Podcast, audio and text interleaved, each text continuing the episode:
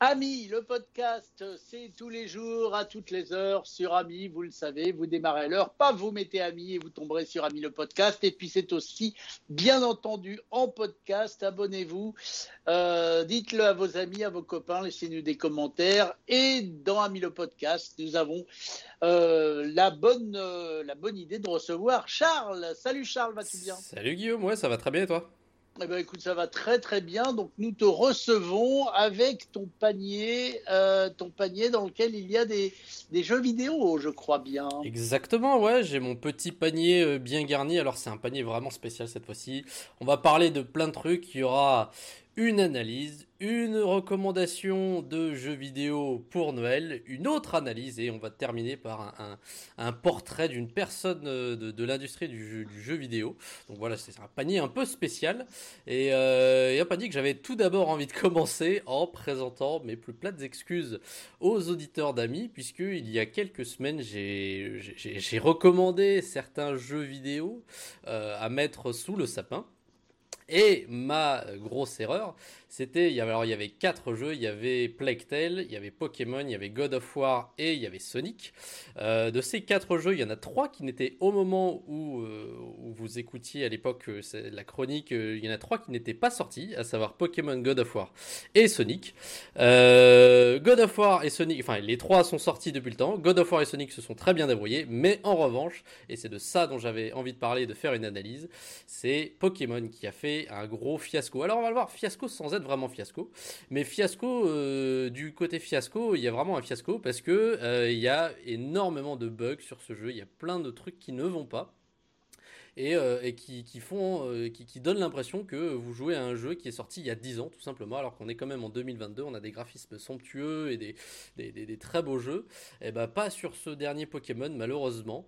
Alors, qu'est-ce qui explique tout ça? C'est tout simplement le fait que c'est le premier jeu, le vrai jeu Pokémon de, la licence principale, euh, qui est à monde ouvert. Alors, à monde ouvert, faut expliquer ça, c'est quelque chose qui est de plus en plus répandu dans l'univers du jeu vidéo, c'est-à-dire c'est un monde dans lequel le joueur évolue euh, librement et qui est de vaste amplitude et où le, joueur peut se déplacer euh, euh, relativement libre, plus ou moins librement dans, cet univers sans avoir trop d'effets couloirs ou d'effets bordure.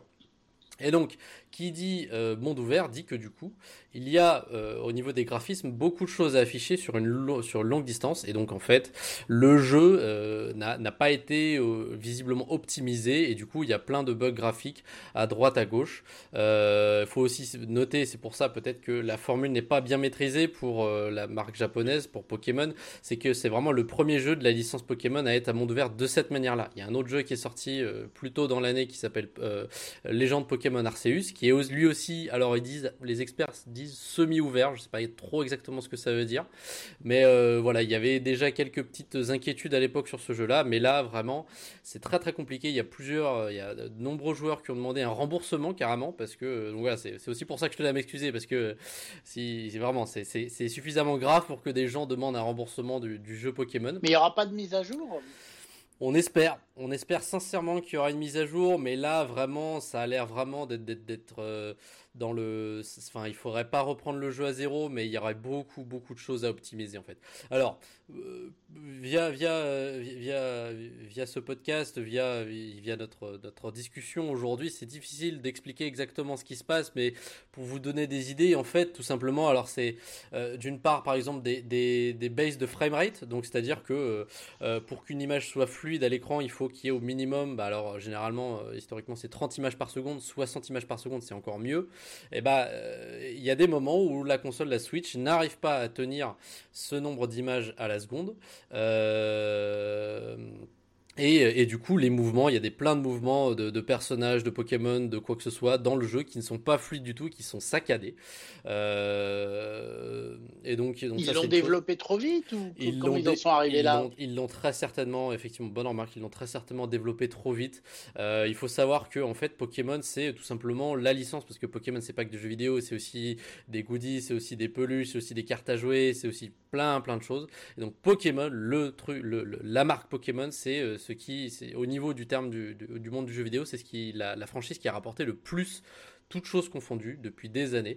Et donc en fait, il y a une pression de dingue qui est mise par les hautes pontes de, Nintendo et de Pokémon. Et en fait, ils doivent quasiment sortir un nouveau jeu Pokémon tous les deux ans. on en a déjà parlé sur Ami, mais les temps de développement de jeux vidéo actuels en 2022, c'est plutôt 5 ans, voire 10 ans. donc en fait, il doit y avoir une pression énorme pour sortir un jeu tous, les, tous les deux ans. Et là, bah, visiblement, il leur fallait, il leur nécessitait, il leur fallait beaucoup plus de temps. Donc ça, peut, ça va être aussi, par exemple, euh, des, des, joueurs, vous allez passer à travers les textures, donc vous allez tomber en dessous, euh, en dessous de la, map, etc. Votre joueur va rester bloqué. Il y a des choses euh, vraiment horribles où il y a des, des, des, des personnages qui vont apparaître tout déformés d'ailleurs. Donc si, si vous n'avez pas prévu d'acheter le jeu, ou même si vous avez prévu de l'acheter, mais que vous voulez rigoler un bon moment, je vous, je vous invite vraiment à vous rendre sur YouTube ou sur Google.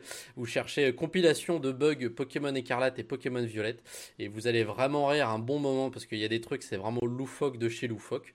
Euh, donc, euh, donc voilà. Et alors, je disais fiasco, mais je disais aussi non fiasco. Pourquoi? Et c'est là où c'est vraiment incroyable.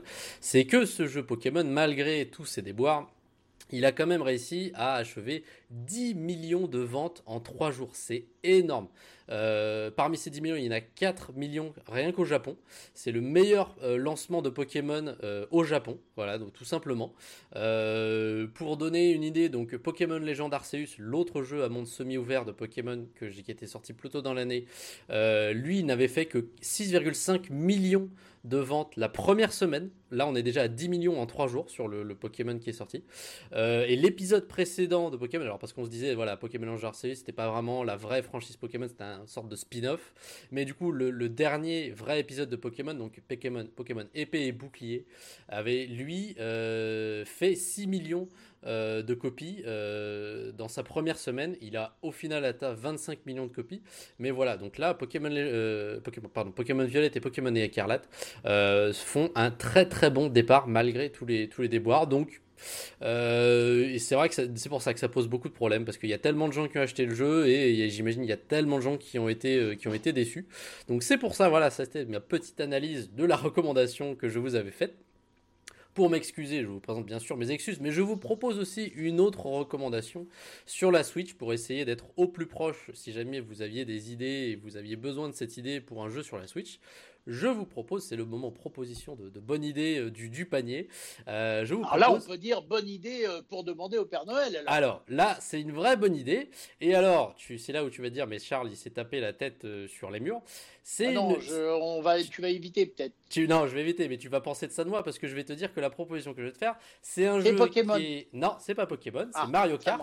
C'est plus que ça, c'est un DLC de Mario Kart et il est à la fois sorti et à la fois pas sorti. Donc c'est pour ça que ah, tu, vas dire. Là, voilà, là, je, je, me suis tapé la tête sur les murs. Non, Ça doit être ton côté schizophrène, non C'est peut-être ça, c'est peut-être ça. Ah, sorti ou pas sorti, on veut savoir. Eh ben, c'est les deux à la fois puisqu'il s'agit ma proposition du DLC euh, Mario Kart Booster Course. Donc en fait, Mario Kart, bien évidemment, le. le excuse-moi, mais DLC pour moi, c'est date limite de consommation. Eh, c'est euh, pas ça. Ça doit pas être ça. Eh ben, écoute, je me permets moi d'améliorer ton vocabulaire du monde du jeu vidéo. DLC, c'est downloadable content, donc contenu ah, téléchargeable.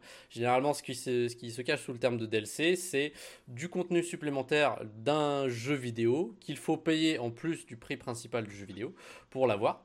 Et donc euh, là, le jeu Mario Kart 8 qui possède un, grand nombre de, de, de, de pistes de, cartes, et va, euh, va, avoir, va se voir ajouter dans ce DLC 48 pistes au total. Et donc que je disais qu'il était à la fois sorti et à la fois pas sorti, c'est qu'en fait je trouve ça très bien le principe c'est qu'en fait, les, pistes de cartes vont sortir progressivement via six vagues euh, de, sorties prévues. Donc il y en a déjà qui sont sorties cette année. La première vague, c'était le 18 mars, la deuxième le 4 août, et la dernière, et c'est pour ça qu'elle tombe bien pour les fêtes, Nintendo n'est pas totalement stupide, elle va sortir le 7 décembre, donc juste à temps pour arriver sous le sapin. Et donc il y en aura trois autres vagues qui arriveront euh, en 2023. Donc si vous achetez le DLC, vous aurez euh, les, pistes de cartes de toutes les vagues, euh, donc à la fois celles qui sont déjà sorties au début de l'année et vous aurez aussi celles qui vont sortir en 2023, dans les trois vagues qu'il y aura en 2023. Donc comme j'ai dit, à chaque vague, il y a 8 courses de cartes qui, sortent, donc ça fait au total 6 x 8, 48. Il y aura 48 pistes au total, et ça dans le DLC de Mario Kart qui s'appelle Booster Course.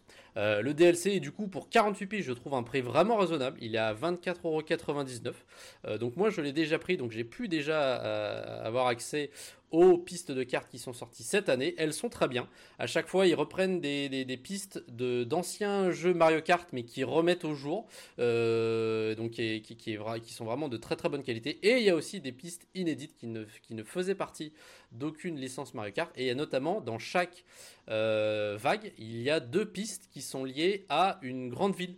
Donc euh, dans les premières vagues, on a eu euh, Paris, on a eu New York, on a eu Sydney et on a eu Tokyo. Et donc, donc voilà, en plus que ce soit du kart, ça peut être sympa pour vous faire un peu, un peu voyager. Si vous avez envie de, de, voyager pas très cher, ben vous pouvez prendre votre petit carte et, et, vous et faire la course avec vos amis dans les rues de Tokyo ou de Paris. Et donc dans les celles qui arrivent, je crois, celle qui arrive là le 7 décembre, il me semble qu'il y aura euh, Londres et il y aura Berlin. Donc voilà, si c'est une destination que vous avez envie de vivre à carte et, en Mario Kart, euh, je veux dire, eh ben, euh, ce sera pour vous. Eh ben c'est bien, ça fait un peu voyager, pourquoi pas? Exactement. Et donc, euh, du coup, euh, je termine mon petit euh, panier avec, comme je l'ai dit, une analyse et, un portrait. L'analyse, eh ben, écoute, on a parlé pas mal de, Nintendo, mais on va parler des deux autres, que j'ai envie de dire, des deux autres au niveau de la console. On va parler un peu de Microsoft et Sony. Alors, tu n'es pas sans savoir, puisqu'on euh, puisqu'on couvre l'actualité jeux vidéo sur Ami, mon cher Guillaume, tu n'es pas sans savoir que je t'en ai déjà parlé, euh, que Microsoft a racheté Activision Blizzard et notamment bah, tous les jeux qui sont liés, à savoir euh, Call of Duty, Overwatch, etc., etc. Ça te, ça te rappelle quelque chose? Bah, tout à fait. Ça rappelle quelque chose, bien sûr. Tu as une très bonne mémoire. Et on avait, on avait parlé quand on avait parlé de ça on avait mentionné le fait que beaucoup de joueurs étaient inquiets parce que euh, une des licences phares du monde du jeu vidéo et notamment des, jeux FPS, donc des, des, jeux de tir à la première personne, une des licences phares de ce domaine c'était Call of Duty. Et Call of Duty c'est Activision et du coup Activision a été racheté par Microsoft. Du coup il y a eu une sorte de levée de bouclier de la part de tout le monde qui se disait oh là là attention on aura bientôt plus de Call of Duty sur PlayStation et, euh, et ailleurs. Ce sera uniquement PC et Xbox. Et donc eh bah, y a, à l'époque il y avait les joueurs qui s'inquiétaient, et maintenant c'est au tour de Sony qui s'inquiète énormément et qui accuse euh, Microsoft de faire un monopole. Et alors que voilà, les, les, jeux, les jeux euh, Call of Duty euh, faisaient depuis toujours partie de, de l'écosystème PlayStation, et ben là ils accusent, ah bah non, vous n'avez pas le droit, vous prenez le monopole de, ce jeu-là, nous on va plus en avoir, gna gna gna gna gna. Et donc, comme ça, l'accusation pourrait sembler, euh, sembler normale. Mais du coup, euh, pour répondre à cette accusation, il y a Microsoft qui a publié un document de 111 pages qui se défend, et pour le coup, qui se défend très bien.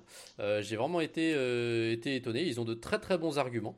À savoir, tout simplement, en fait, ils commencent par dire, donc là c'est vraiment Microsoft qui parle dans son communiqué, qui parle tout d'abord de Sony. Microsoft dit la chose suivante. Euh, ils disent la suggestion que le leader historique du marché, donc Sony, pourrait être évincé par le plus petit de ses trois concurrents du fait de la perte de l'accès à un seul titre n'est pas crédible. Effectivement, hein, ce qu'ils disent, c'est que la PlayStation de Sony a été la plus grande plateforme de console depuis plus de 20 ans, avec une base installée de consoles et de parts de marché qui fait plus du double de celle de la Xbox. Donc en fait, c'est vrai que quand on se rend compte un peu, qu'on creuse un peu, euh, qu'on gratte un peu la surface, on se rend compte qu'en fait, bah, Sony, ils sont euh, vraiment euh, leaders sur le, sur le marché de, de, la console. Et, et, en fait, Microsoft est là en mode non, mais de 1, on, a dit, on a précisé que la licence Call of Duty serait à sortir encore sur toutes les plateformes pendant au moins une dizaine d'années. Et puis en plus, combien même on, se, réserve le droit d'avoir cette licence, bah, euh, vous, vous êtes, euh, bien plus leader euh, sur, le, marché que nous, vous avez deux fois plus de parts de marché. Donc c'est un, peu, un peu le géant qui, s'inquiète d'une petite souris qui ne va pas lui faire de mal, vraiment. Un autre des arguments, c'est que de toute façon, la plupart des joueurs de Call of Duty sont sur PC, donc, euh, ce qui est vrai, hein, parce que Call of Duty a vraiment euh, changé sa trajectoire. Euh, c'était des, des, jeux qui étaient à, la base vraiment orientés solo. Ensuite, ça s'est progressivement déplacé sur du solo multijoueur.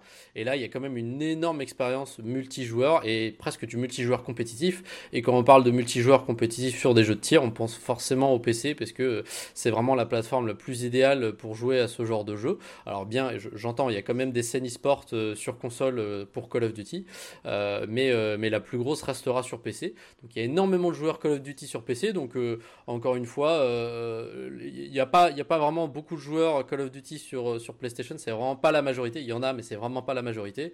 Donc si les jeux Call of Duty arrêtaient de sortir sur PlayStation, ce ne sera pas une grosse grosse perte pour Sony. Euh, et un des autres euh, arguments de, Microsoft, et c'est celui-là que je trouve très intéressant, et je sais qu'il va t'intéresser aussi, toi, mon cher Guillaume, qui est passionné de, nouvelles technologies, c'est tout simplement l'argument qu'en fait, euh, l'intention qu'avait Microsoft euh, de racheter euh, Activision Blizzard et notamment Call of Duty, c'était pour avoir leur expertise en jeu mobile. Voilà, ce que dit Microsoft aujourd'hui dans son rapport, c'est que le jeu mobile est de loin aujourd'hui la plateforme de jeu la plus populaire, avec 94% de tous les joueurs. À l'heure actuelle, Xbox n'a pas la présence matérielle sur le mobile et sa capacité d'atteindre les joueurs sur mobile est entravée par le duopole effectif d'Apple et Google sur le marché des jeux vidéo.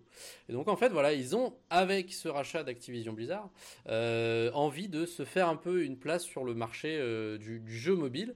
Et Activision Blizzard, on sait qu'ils ont notamment Candy Crush, qui est euh, un des jeux les plus populaires, un des jeux mobiles les plus populaires. Et il y a aussi pas mal de jeux mobiles côté Activision Blizzard, avec, avec des, des, des, des, Diablo et aussi Call of Duty, justement, qui a été, qui été porté. il y a une version mobile de Call of Duty. Euh, donc en fait voilà, ils se défendent vraiment, euh, vraiment tout ça. Hein. Donc euh, c'est Phil Spencer, le président de, de, Xbox, du groupe Xbox, qui appartient à Microsoft bien évidemment, qui a dit que quand on regarde Activision Blizzard, la majorité de leurs joueurs jouent à des titres mobiles. ça peut être le jeu Candy Crush que beaucoup ont sur leur téléphone, mais aussi les très bonnes versions mobiles de leurs licences fortes c'était vraiment leur capacité de mobile qui, qui était d'abord et avant tout unique en termes de ce que pouvait faire avancer euh, ce qui pouvait faire avancer Xbox. Donc voilà, il justifie euh, totalement euh, là-dessus. Donc après avoir vu tout ça, les, accusations de, Sony ne semblent pas du tout tenir debout. voilà, on peut se faire, on, peut, on pourrait, on pourrait très bien douter ou non de ce que avance, ce qu'avance Microsoft. Il y avait aussi le fait que Sony accusait Microsoft que tous les jeux de tir allaient être, du coup, la plupart des jeux de tir euh, allaient être euh, vraiment sur PC et sur, euh, et sur Xbox. Et que du coup, en fait, l'objectif ça c'est Sony qui réfléchit, hein, qui pense à ça. L'objectif de Microsoft, c'était de mettre Sony dans la catégorie en mode euh, de même que Nintendo, ou qui fait beaucoup de jeux familiales, beaucoup de jeux histoire, etc. Et en fait, euh, Sony accuse Microsoft de, de se garder le monopole du jeu de tir, euh, peut-être de, pour un, genre de jeu qui est plus apprécié des joueurs, bah, peut-être plus récurrents et plus, plus intensifs. Donc euh, voilà, et ça pareil, ça a été démenti, euh, euh, disons que Microsoft a répondu du fait que effectivement Nintendo faisait énormément de jeux familiales, mais que, mais que Sony n'avait, ne, ne, faisait pas du tout ce genre de truc-là, donc il n'y avait, aucune, il y avait aucun lien avec le fait qu'ils allaient le classer dans le, dans, le même genre que, que, Nintendo, parce que voilà, Sony, ils ont, ils ont de très très bonnes, ils ont très très bonnes exclusives, d'ailleurs ils l'ont reconnu, hein, leur Microsoft dans leur publi publication, ils ont reconnu que Sony a plus de jeux exclusifs que Microsoft et euh, aussi de meilleure qualité. Donc euh, voilà, vraiment, c'est pas avec euh, le rachat d'Activision Blizzard que, que Sony va être mis à mal par Microsoft. Et en plus, quand tu parlais de jeux mobiles tout à l'heure, je pense que tu es d'accord avec moi pour préciser que qui dit mobile dit tablette aussi, c'est-à-dire Android oui, et iOS sur tablette. Absolument, oui, oui, c'est ça, c'est ça. Bah, de toute façon, là, pour le coup, oui, c'est. Donc ça augmente encore la diversité de la possibilité de jouer à ces jeux. Sûr. Bien euh, sûr. sur d'autres éléments que des consoles. Tout à fait, tout à fait. Bah oui, bah quand on pense mobile, c'est ah, ça peut être aussi bien euh, la, le, le, smartphone que vous avez où vous jouez quand vous êtes dans le métro, je ne sais pas, au boulot, à votre pause ou quoi que ce soit. Et ça peut aussi être chez vous si vous n'avez pas de console, mais vous avez une tablette. Bah une tablette, c'est un bel écran quand même. Voilà, et surtout avec les iPads qui ont des beaux écrans pour jouer à du jeu mobile. Bah euh, ça marche très bien aussi et, et c'est là-dedans que ça va se développer visiblement dans les années à venir. Voilà, les iPads pour Apple et les tablettes Samsung, par exemple, pour le monde Android. Ouais, exactement. exactement. Qui, a de très beaux écrans pour jouer aussi. Tout à fait. Tout à fait. Tout vu qu'il y a de plus en plus de tablettes avec des écrans OLED, donc pour jouer, c'est quand même euh, génial. Et je, et je ne serais pas, euh, je ne serais pas euh, étonné de voir dans les prochaines années, de voir des tablettes, vraiment du hardware, tablettes gaming, avec des tablettes avec des processeurs un peu surdimensionnés et des, des, des, des mémoires graphiques un peu, un peu rehaussées. Bah justement, pour ce genre d'application, bah à la fois ça peut être aussi du design informatique ou je sais pas, du dessin, des trucs comme ça, des trucs qui sont un peu demandeurs, mais aussi des tablettes un peu, un peu boostées pour le jeu, hein, parce que comme ils disent, ça va se développer. C'est vrai, c'est vrai, c'est vrai. Je suis d'accord avec toi. Ça va arriver sûrement. C'est vrai qu'on ne le voit pas encore trop, mais, mais je pense que ça arrivera, en effet. Bravo. Eh bah écoute très bien. Et, de toute façon et bah, du coup je termine dans mon panier je l'avais dit il y avait un portrait je termine très rapidement là-dessus c'est vraiment un tout petit portrait. Euh, bah de, encore une fois d'une personne à Microsoft hein, parce que donc cette idée de, faire un Game Pass et de se lancer dans le jeu mobile et bah, c'était vraiment Phil Spencer qui, euh, a, lancé cette idée là mais Phil Spencer l'a dit lui-même il ne pourra pas rester éternellement. Et le portrait donc j'avais envie de vous faire c'est sa prétendue successeur qui est une femme alors, j'ai préparé tout ça pour ça. Son nom, c'est Bond, Sarah Bond. Et oui, je sais, merci pour la blague, ça me fait vraiment plaisir. Je, suis pas mal, Ah non, mais c'est son, vrai, son vrai nom. et je l'ai vu, je me dis, je suis obligé de faire cette blague-là. Donc voilà, Sarah Bond, euh, qui est actuellement euh, la, la, la, la, vice, enfin la, la, la, la co-directrice de, de Xbox avec Phil Spencer.